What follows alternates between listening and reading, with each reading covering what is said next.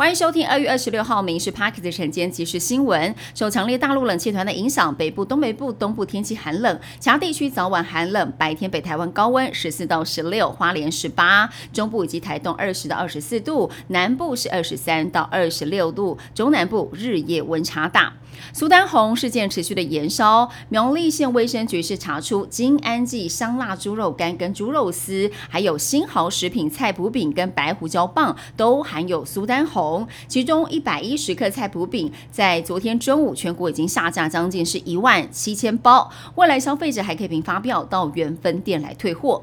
中国近年吹起了汉服热，抖音上有不少网红穿着汉服走访世界各地，只是披着宣扬汉服文化的外皮，但细看不对劲，因为这个短影片下方打上了“两岸一家亲”的字，网红甚至直接对外国民众说台湾是属于中国的。有香港专栏作家发文痛批，这是赤裸的汉服统战。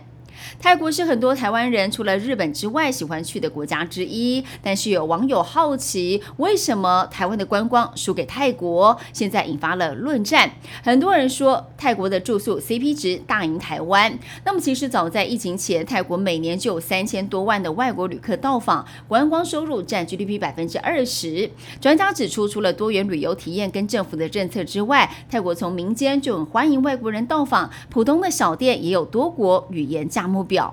为期一个月的黄色小鸭展旗，在昨天傍晚，在夕阳余晖的映衬之下，画下了完美的句点。而市府还用高规格来欢送小鸭，一个月的展旗累计将近有九百万人次造访，带动了饭店业的住房率，让住宿住房率都在八成以上。从寒假一路夯到元宵，为高雄创造了百亿商机。台湾男子体操好手亚洲猫王唐家宏，他在体操世界杯科特布斯战绩巴黎奥运资格赛单杠决赛又摘金，在进账了三十分奥运积分，而教练表示奥运的门票已经稳了。南韩政府打算医学院从明年起要扩大招生，但是遭到来自医学界的阻力。而现在四百名的资深医生加入生源的行列，要对这项政策反抗到底。医生们再次的强调，政府的首要职务是解决医生待遇不够高，还有工作条件不好的问题，而不是贸然增加医学院的招生名额。